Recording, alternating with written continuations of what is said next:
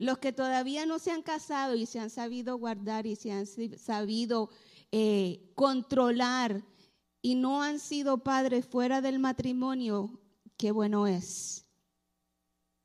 Qué bueno es porque usted sabe que no es fácil cuando usted deja hijos tirados, olvidados, lo que el viento se llevó.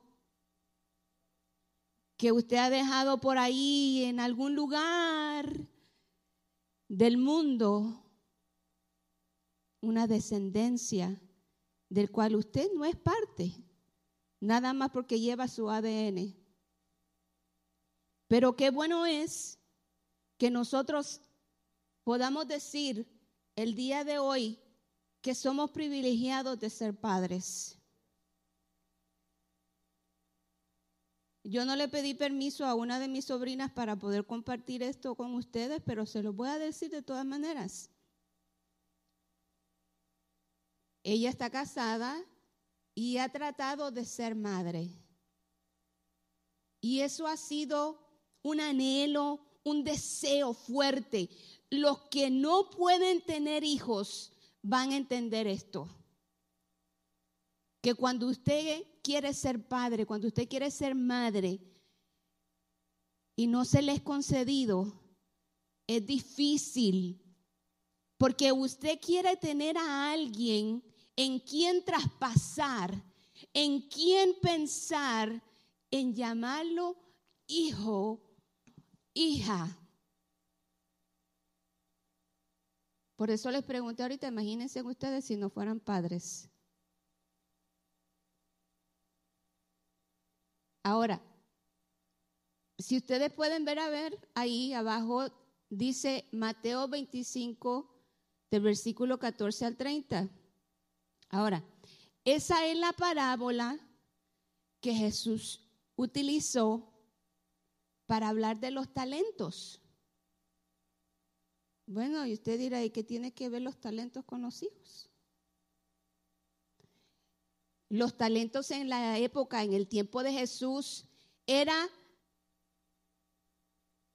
¿Qué, señal? ¿Qué significa esto? Dinero. Money.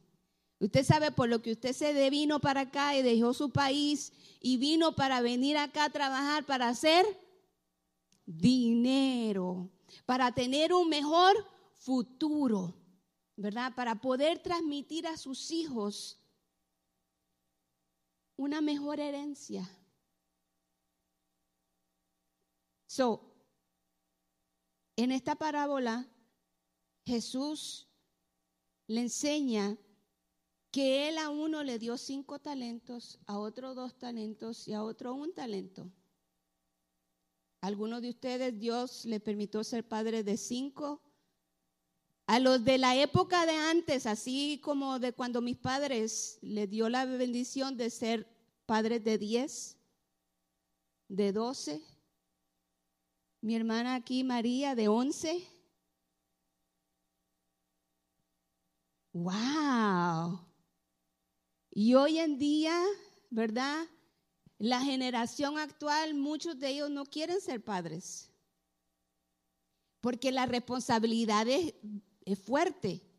Pero qué privilegio es poder usted el día de hoy tener a alguien. Yo no sé si ustedes en alguna ocasión han visto el anuncio en la televisión de una niña que está en el baño, que se está bañando y grita, mamá. Cuando ya termina y llega la mamá, ¿verdad? Ayudarla, terminarla, sacarla. Y después se cambian los papeles. Después es la mamá llamando, hija. Y viene ella luego a ayudar a la mamá a secarle el pelo, a terminarla de arreglar. So se cambian los papeles, ¿verdad? So qué bendición, qué privilegio es Tener a alguien que cuando nosotros pensemos que nuestra vejez va a estar ahí a nuestro lado. Va a estar ahí con nosotros. nos va a brindar ese apoyo y esa ayuda que nosotros les dimos cuando eran pequeños. Ahora, los que son padres aquí saben que los tiempos, la época de cuando el bebé está recién nacido, es una, es una época donde usted está, ay, mira lo que hizo, mira cómo se estiró. Y en la noche cuando está llorando, porque tiene cólicos, especialmente los varones, yo no sé por qué los varones salen tan llorones. Pero yo no sé si ustedes se recuerdan cuando sus hijos estaban recién nacidos, que le codiaba a su esposo, te toca, levántate tú. No, pero si yo no le doy de mamar, te toca a ti. ¿Verdad? No, pero mira, le puedes preparar un biberón. Nosotros allá en Guatemala decimos la pacha. Le puedes preparar y dásela porque necesita un descanso. Pero esa es la etapa más bonita. Porque usted los abraza y usted los besa. Y cuando usted oye que ese bebé está llorando, usted corre a atenderlo. Y usted sabe que, yo no sé cuántos padres aquí, pero eh, en algún momento Usted tiene al bebé en brazos y le dice, a, ver, háblale, pídele los brazos para ver si se va contigo. ¿Verdad? ¿Y qué pasa cuando crecen? El privilegio sigue siendo el mismo, pero entran los retos, ¿verdad? Entran los retos de una manera diferente. En el sentido de que hay que trabajar. Y cuando el Señor le entregó los talentos a los siervos, se los entregó con el propósito de que los trabajaran, de que los multiplicaran, de que se aseguraran que lo que Él les había entregado en sus manos lo cuidaran tanto y tanto que no se olvidaran quién se los había entregado. Ahora, ¿qué dice la palabra del Señor que son los hijos? Son herencia, son un regalo de Dios. So, la responsabilidad que cada uno de nosotros tenemos, dígale a que está a su lado, no te duermas, que están hablando contigo.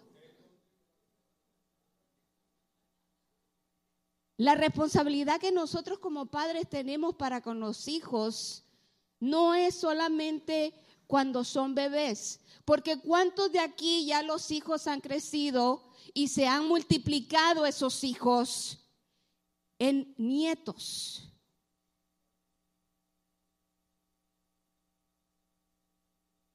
Usted no deja de ser padre porque los hijos crecen.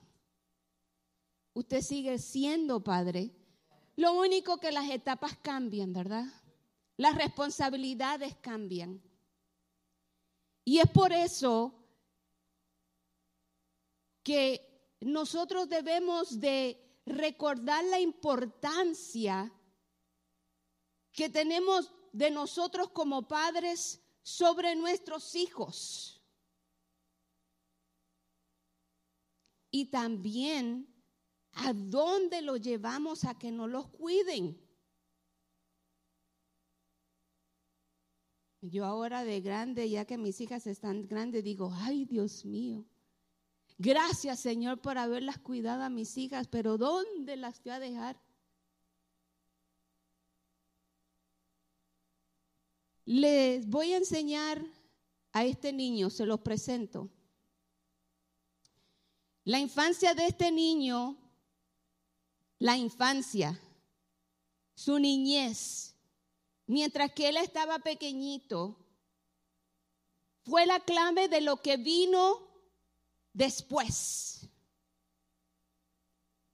O sea, que lo que nosotros le damos a nuestros hijos cuando pequeños, porque usted sabe que especialmente aquí en los Estados Unidos, yo sé que en nuestros países, ¿verdad? Es diferente.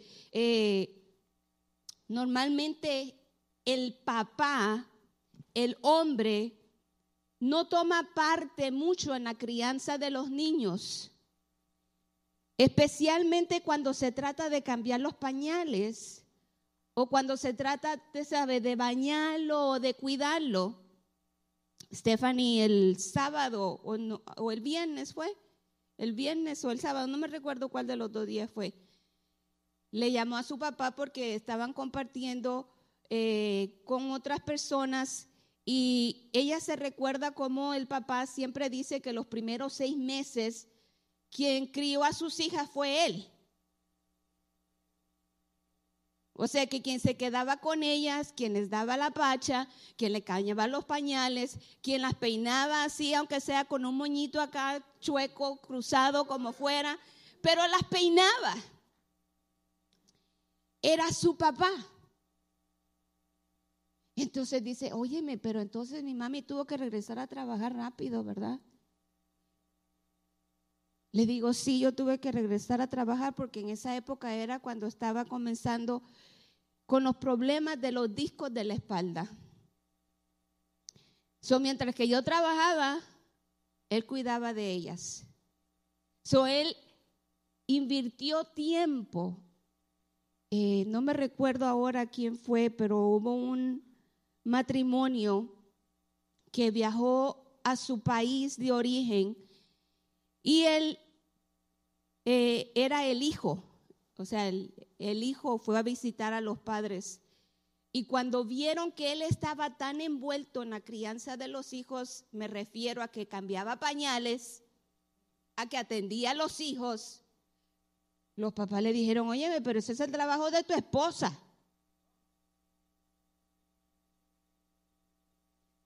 Por eso es verdad que es importante que nosotros realicemos la importancia que tiene el papel de ser papá y el papel de ser mamá activo. Porque la responsabilidad, o nada más la mamá fue la que hizo el bebé. ¿Ah? Se tomó dos, ¿verdad? So, para la crianza también se necesita de dos.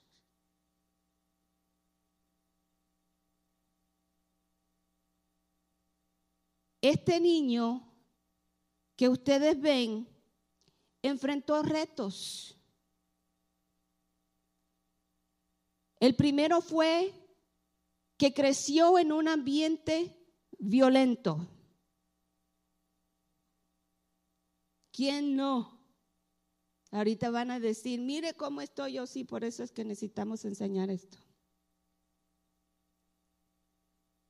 Este niño también, su papá era alcohólico. ¿A cuántos de ustedes aquí vivieron en un hogar? Pudo haber sido papá como pudo haber sido mamá también. Que eran alcohólicos, solo dos. Entonces, ¿quién cuidaba de usted?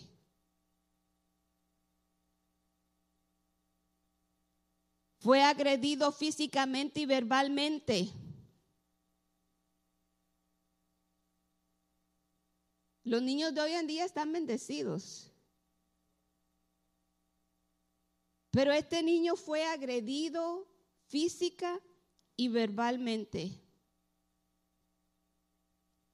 Puede ser que a lo mejor lo regrese a su infancia. Y si usted fue una de estos niños en los cuales usted sufrió y enfrentó estos retos en una temprana edad, está en el lugar indicado. El papá de este niño, de la foto que ustedes vieron, se dedicaba a sembrar opio. So, este niño desde muy temprano estaba alrededor de qué? De drogas, ¿verdad? a la edad de 15 años, decidió seguir los pasos de su papá. ¿A los cuántos años? A los 15 años. Él decide seguir los pasos de su papá y empezar a sembrar marihuana. Él fue reclutado por grandes narcotraficantes de quien aprendió. Dígale a que está a su lado, déjame aprender de ti. Porque él aprendió de estos grandes narcotraficantes lo suficiente para formar su propio imperio de las drogas.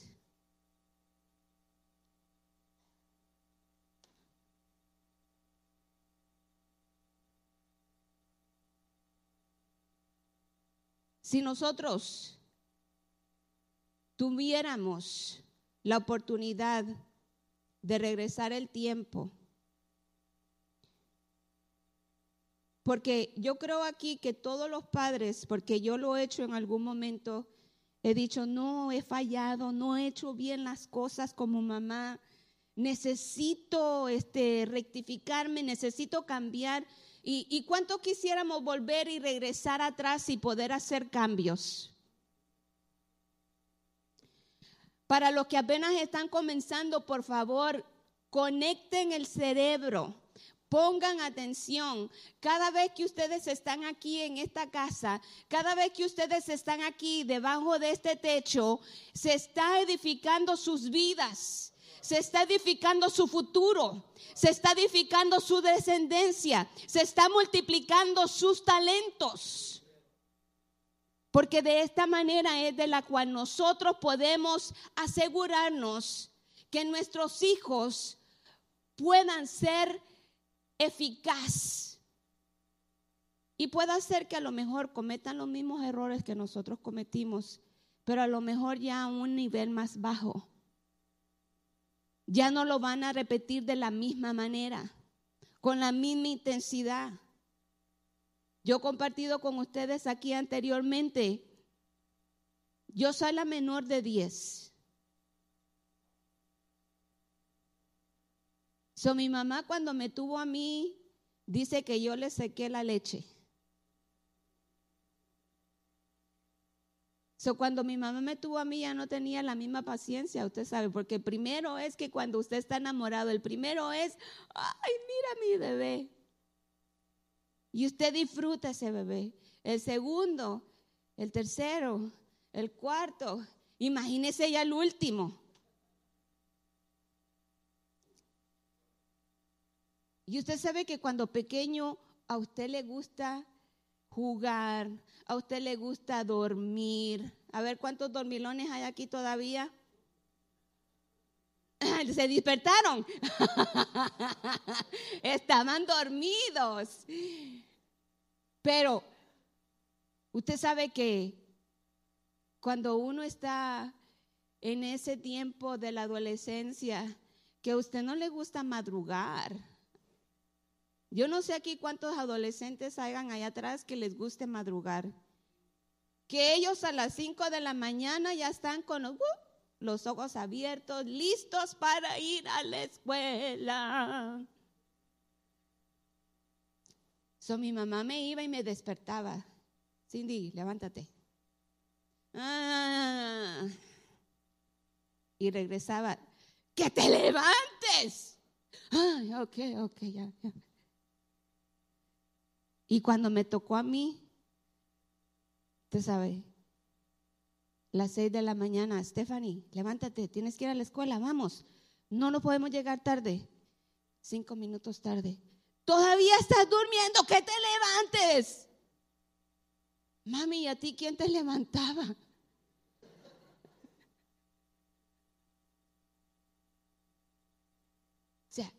que nosotros no volvamos a cometer los mismos errores. Estamos viviendo en un país donde es un reto ser padres. hoy en día. Porque este país, desde una temprana edad, le está enseñando a nuestros hijos que ellos tienen el derecho de escoger lo que ellos quieren ser. Y si en casa no tienen un fundamento sólido, si en casa no hay una enseñanza positiva, déjeme decirle que ellos se van a abanderar, se van a ir al, al bando donde más le convenga. So, por eso es que nosotros como padres necesitamos asegurarnos de que estamos al tanto de todas las cosas. ¿Por qué? Porque queremos ser de bendición para nuestros hijos. Creo que necesito mejorar la receta de los lentes, pero la propuesta, la propuesta 47 es una ley de vecindarios y escuelas seguras. Esta propuesta 47 implementó tres cambios generales a las leyes de sentencias de delitos graves. Tres, tres cambios. El primero reclasificó ciertos delitos de robo y posición de drogas de delitos graves a delitos menores. So, primero es a la juventud, que es la que menos le gusta, ¿verdad? Experimentar con las drogas, buscar a ver qué es lo que sienten, a ver qué es lo que las otras muchachos y muchachas están haciendo se las están poniendo más fácil. Les están diciendo, está bien, experimentalo. ¿Quién no lo ha hecho? Yo no lo he hecho. Porque no hay mejor testimonio que tú te guardes en tu juventud, en tu adolescencia y decir, yo me voy a proponer, así como lo hizo Daniel en su corazón, de no contaminarme, de no dejarme llevar por la corriente, que porque los demás lo han hecho, yo lo tengo que hacer. No es cierto. Tú no lo tienes que hacer. Tú no lo tienes que experimentar. So, vemos que las leyes en nuestro país, especialmente aquí en el estado de California, le está estimulando y le está diciendo a los muchachos que no les ha costado nada a ellos. Bueno, a menos si es que he tenido que vivir de welfare, ¿verdad? Pero, pero quien le ha costado la crianza a esos hijos es a nosotros los padres. En segundo lugar, autoriza a los acusados que actualmente cumplen sentencias de delitos graves que podrían calificarse como delitos menores. O sea que lo que era malo antes, ahora ya no lo es tanto. Y les recuerdo, a mí por eso me gusta el lema de la ciudad de Lakewood. Los tiempos cambian pero los valores no. Los valores no cambian. La importancia de nosotros como padres de seguir transmitiendo a nuestros hijos la importancia de servir a un Dios vivo no se va a hacer en vano. Porque les estamos a nuestros hijos, enseñando a nuestros hijos a que no se dejen llevar por la corriente. En, delitos menores en virtud de moción para solicitar a los tribunales que vuelvan a sentenciar en virtud de las, de las nuevas disposiciones sobre delitos menores. El tercer lugar, autoriza a los acusados a que hagan que hayan completado su sentencia por condenas por delitos graves que califiquen como delitos menores en virtud de la moción a solicitar la recalificación de esas condenas a delitos menores. Eso fue lo que el Estado de California puso en el ballot, en el boleto para cuando usted fue a votar. Por eso es que es importante que si usted tiene hoy en día el derecho de votar, por favor, vote.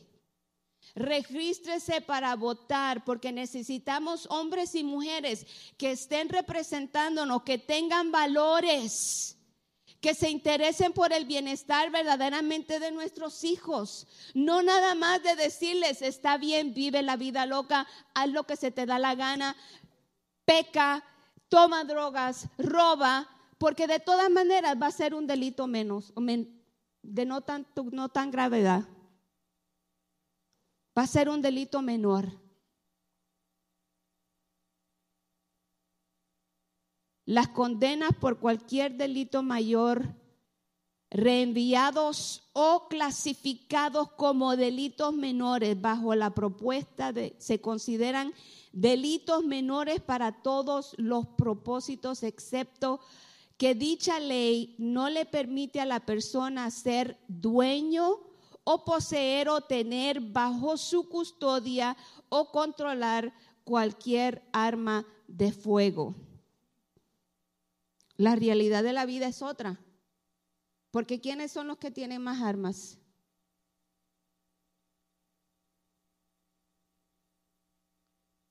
La gente que verdaderamente no les importa qué es lo que sucede en nuestras vidas.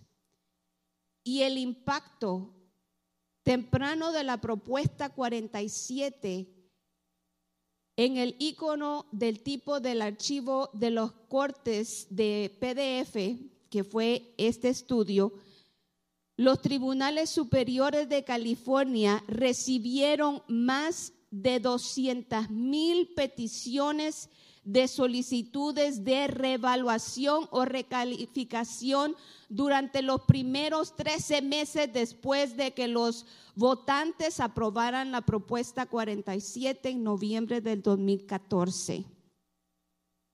¿So qué nos dice esto, querida iglesia?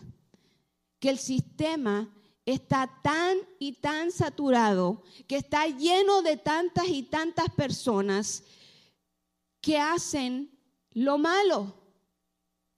200 mil personas aplicaron rápidamente para beneficiarse de esta nueva ley. De que lo que antes se llamaba que era un delito, ahora ya es algo menor. Ahora es ya algo de menos importancia. Y es tan y tan importante que nosotros podamos decirle a nuestros hijos quiénes somos nosotros y qué es lo que cada uno de nosotros hemos luchado para que ellos tengan un mejor futuro. Ayer, I'm done with that slide, guys. Ayer, um, Daniel nos compartió una noticia que él encontró y es relevante a esta proposición 47, a esta propuesta, de que cuando usted se encuentra en un lugar que ya no le llaman que es malo usted hacer esto. Ahead.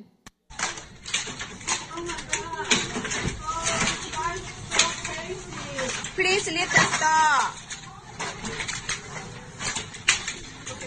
My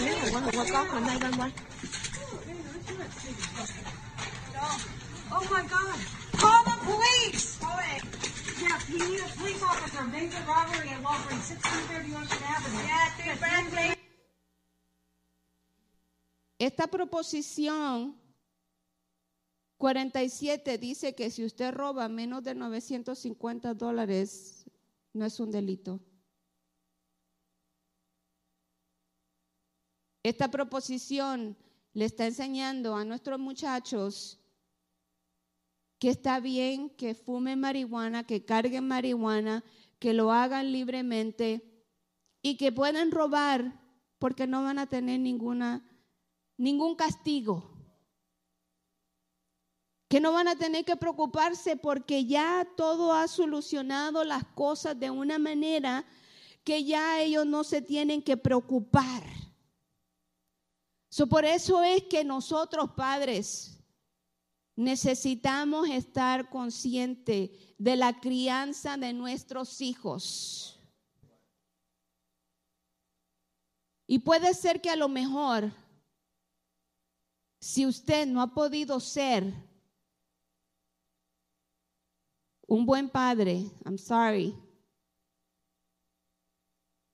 para poder serlo antes de ser un padre eficaz, debe de enfrentar sus traumas y pedirle a Jesús que le restaure.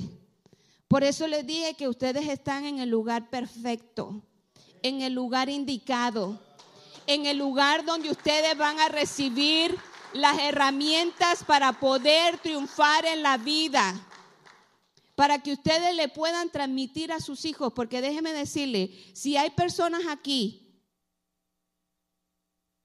que usted salió con su domingo 7, así como lo hizo Sandra,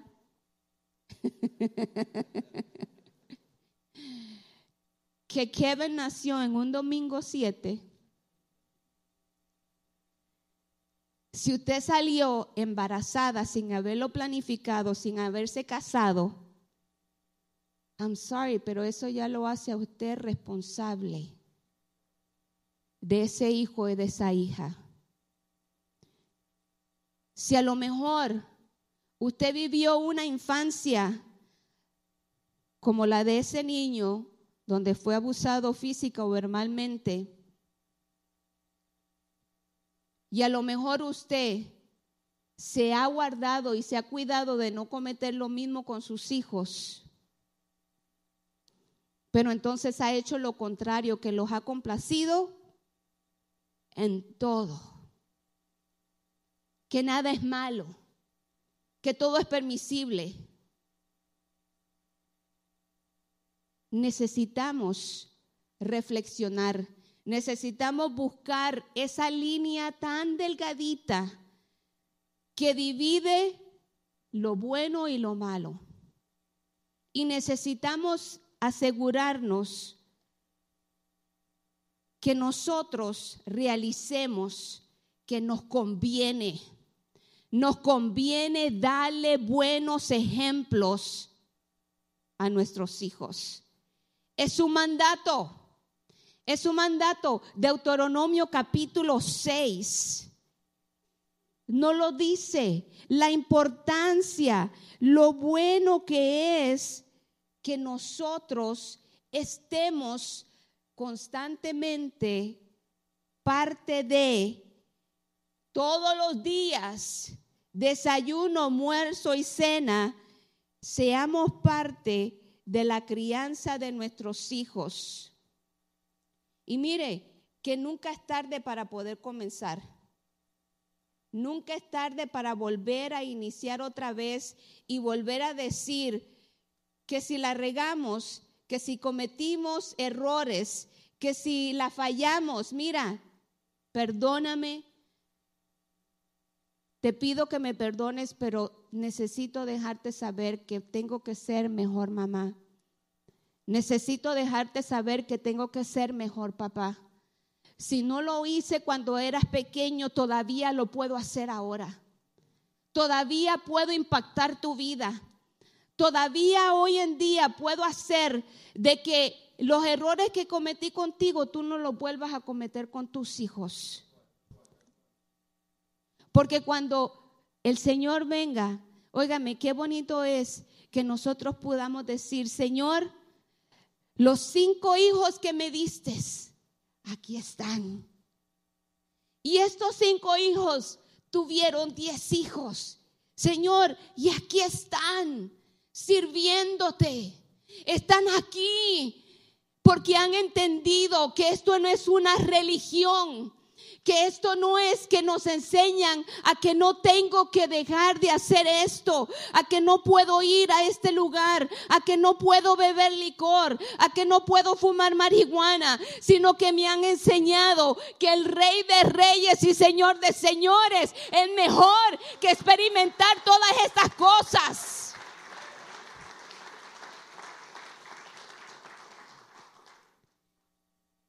Que nosotros podamos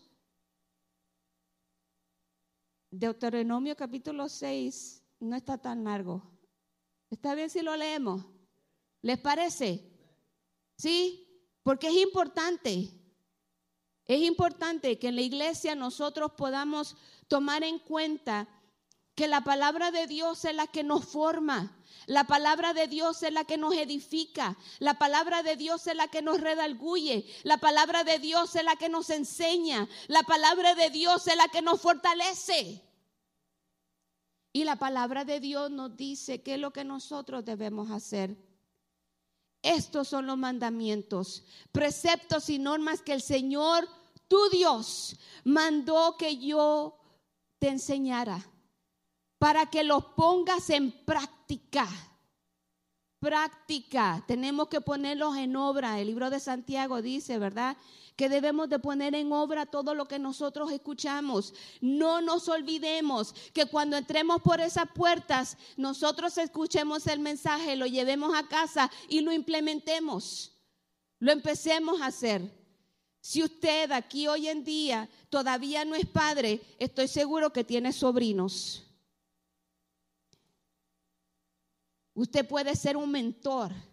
Usted puede asegurarse que si sus padres no están haciendo lo que ellos están, deberían de hacer, usted lo puede hacer. Tíos, tías que están aquí, ustedes son importantes para la vida de esos niños también, porque ustedes los pueden influenciar y les pueden enseñar que practiquen aquí en la tierra que ya el Señor nos ha entregado.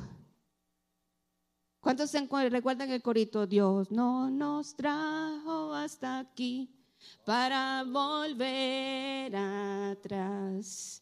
Nos trajo aquí a poseer la tierra que Él nos dio. ¿Cuántos vinieron aquí para poseer? So, entonces, tenemos que asegurarnos de no olvidarnos para que durante toda tu vida, tú y tus hijos y tus nietos honren al Señor tu Dios cumpliendo todos los preceptos y mandamientos que te doy y para que disfrutes de larga vida. Para que disfrutes de larga vida. Escucha, dice el versículo 3. Escucha, Israel, pero le borré Israel, lo taché, para que usted ponga su nombre, cada uno. Escucha, José. Tú ya eres papá, ¿verdad? A ver, ¿quiénes son papás aquí para acordarme de los nombres, por favor? Escucha René, escucha a Tim, escucha a Luis. Giovanni, no. Oh, ok, pero eres tío. No eres tío. No eres tío, no tienes sobrinos. You don't have nieces and nephews. Oh, my Lanta.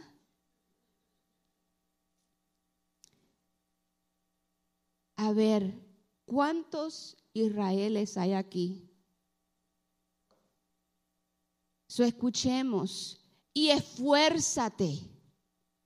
Esfuérzate en obedecer. Porque qué difícil es Qué difícil es, ¿verdad? Obedecer.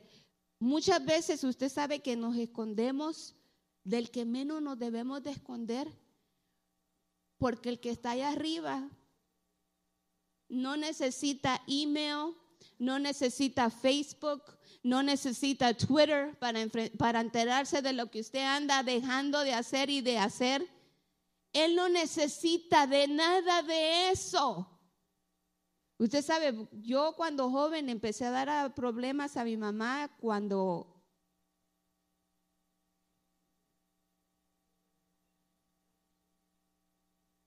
Porque yo, mire, tranquila. Levántate a las seis de la mañana para dejar la cocina antes de, antes de irte a la escuela. Está bien, mami, lo que usted diga, mami. ¿Qué andas haciendo enamorándote de ese hombre? Ay, mami, es que yo lo quiero.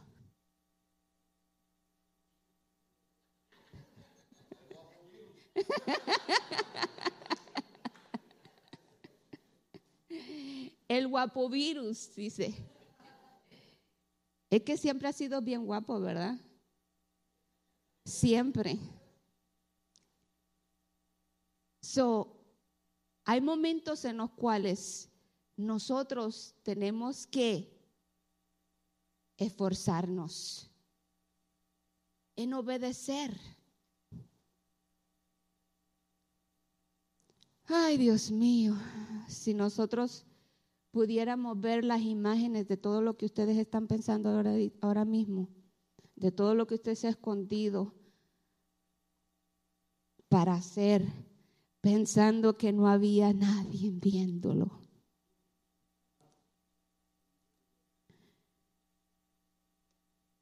Lo bonito de esto es que siempre llega un día que todo sale a la luz.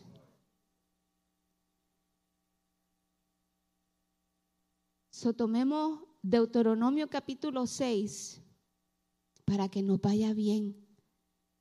Así te irá bien y serás un pueblo muy numeroso en la tierra donde abunda la leche y la miel, tal como te lo prometió el Señor, el Dios de tus antepasados. Escucha, David, Luis Cha, Alfonso.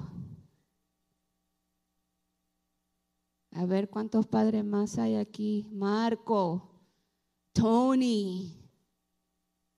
El Señor, nuestro Dios, es el único Señor. Ama al Señor tu Dios con todo tu corazón y con toda tu alma y con todas tus fuerzas. Grábate en el corazón estas palabras que hoy te mando. Incúlcaselas continuamente a quienes, a tus hijos.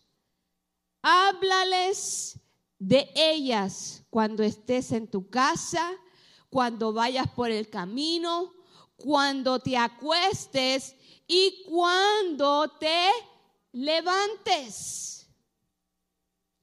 Átalas a tus manos como un signo, llévalas en tu frente como una marca, escríbelas en las postes de tu casa y en los portones de tus ciudades el Señor tu Dios te hará entrar en la tierra que le juró a sus antepasados, Abraham, Isaac y Jacob. Es una tierra con ciudades grandes y prósperas que tú no edificaste con estas casas con casas llenas de toda clase de bienes que tú no acumulaste, con cisterna que no cavaste y con viñas y olivares que no plantaste. Cuando comas de ellas y te sacies, cuídate de no olvidarte del Señor que te sacó de Egipto. Usted sabe lo que Egipto representa? El mundo el pecado. Dios nos sacó del pecado. So ya no podemos regresar allá. Él nos sacó la tierra con, donde viviste en esclavitud. Él nos sacó de allá. Ya no podemos volver y regresar allá, querida iglesia. No pongas a prueba al Señor tu Dios como lo hiciste en Masá Cumple cuidadosamente los mandamientos del Señor tu Dios y los mandatos y preceptos que te he dado haz lo que es recto y bueno a los ojos del Señor, para que te vaya bien y tomes posesión de la buena tierra que el Señor te juró, les juró a tus antepasados. El Señor arrojará a todos los enemigos que encuentres en tu camino tal como te lo prometió. Tú no vas a tener que pelear, tú no vas a tener que ponerte de tú a tú con nadie. El Señor se va a encargar de todo. El futuro en el futuro, cuando tu hijo te pregunte qué significan los mandatos, preceptos y normas que el Señor nuestro Dios les mandó, esto es lo que tú le vas a responder. En Egipto nosotros éramos esclavos del faraón, nosotros antes pecábamos, nosotros antes vivíamos y hacíamos las cosas malas, nosotros antes engañábamos a la gente y nos aprovechábamos de ellos, pero ya no, ya salimos de eso. Antes Gracias a Dios yo nunca me he emborrachado, pero antes algunos de ustedes se emborrachaban, pero ahora ya no. Pero el Señor nos sacó de allá con gran despliegue de fuerzas. Ante nuestros propios ojos, ante nuestros propios ojos, el Señor realizó grandes señales y terribles prodigios en contra de Egipto, del faraón y de su familia. Y nos sacó de allá para conducirnos a la tierra a que nuestros antepasados habían jurado que nos daría. El Señor nuestro Dios nos mandó temerle y a obedecer estos preceptos para que siempre nos vaya bien y sigamos con vida. Si usted obedece los preceptos, las enseñanzas, los mandatos de Dios y la realidad de la vida es de que esto es una promesa, esto es una promesa, nos va a ir bien y en toda nuestra vida. Y así ha sido hasta hoy. Y si obedecemos fielmente todos estos mandamientos ante el Señor nuestro Dios, tal como, lo ha ordenado, entonces seremos justos.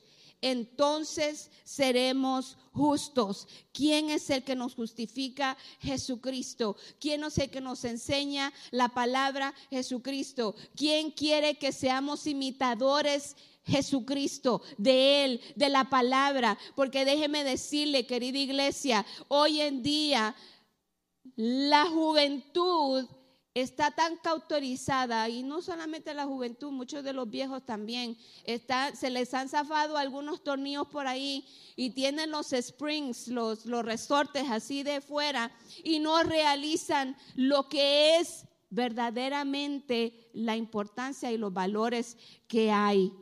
¿Por qué? ¿Se recuerdan del niño? ¿La foto del niño? Se los presento ya de adulto. Para las autoridades, este hombre es el cabecilla y autor intelectual del tráfico ilegal de drogas, guerras entre carteles, matanza y corrupción. Eso es lo que él es para las autoridades. Pero, pero, para la gente de su pueblo, es la persona que ha sacado adelante cientos de familias y les ha extendido la mano a quienes menos tienen, matando la vida de otras personas.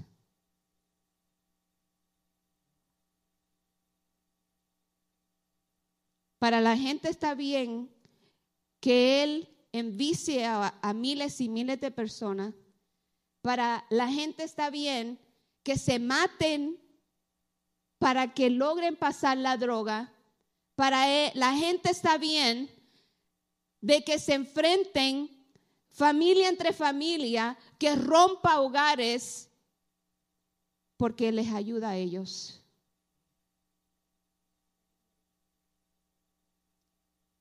que nosotros podamos ver y cargar imágenes de nuestros hijos graduándose de la universidad, llegando a ser abogados, doctores, ingenieros, astronautas, jueces, que nosotros podamos ver la foto de nuestros hijos desde muy pequeñitos, cantando y alabando al Señor. Yo me gozo. Ustedes están allá atrás y no ven a Emily cuando está aquí a frente. Emily está aquí a frente y ella está metida, metida en alabanza. A ella no le importa cómo vino usted vestido, si usted se peleó con su esposa antes de llegar a la iglesia. A ella no le importa si su papá le dijo que estaba bonita. Por eso es que la, la, palabra de Dios es tan bella, ¿verdad? Que de los que amaban se perfecciona la alabanza que ella está allí y está alabando a Dios y ella está danzando y ella levanta sus manos y ella cierra sus ojos.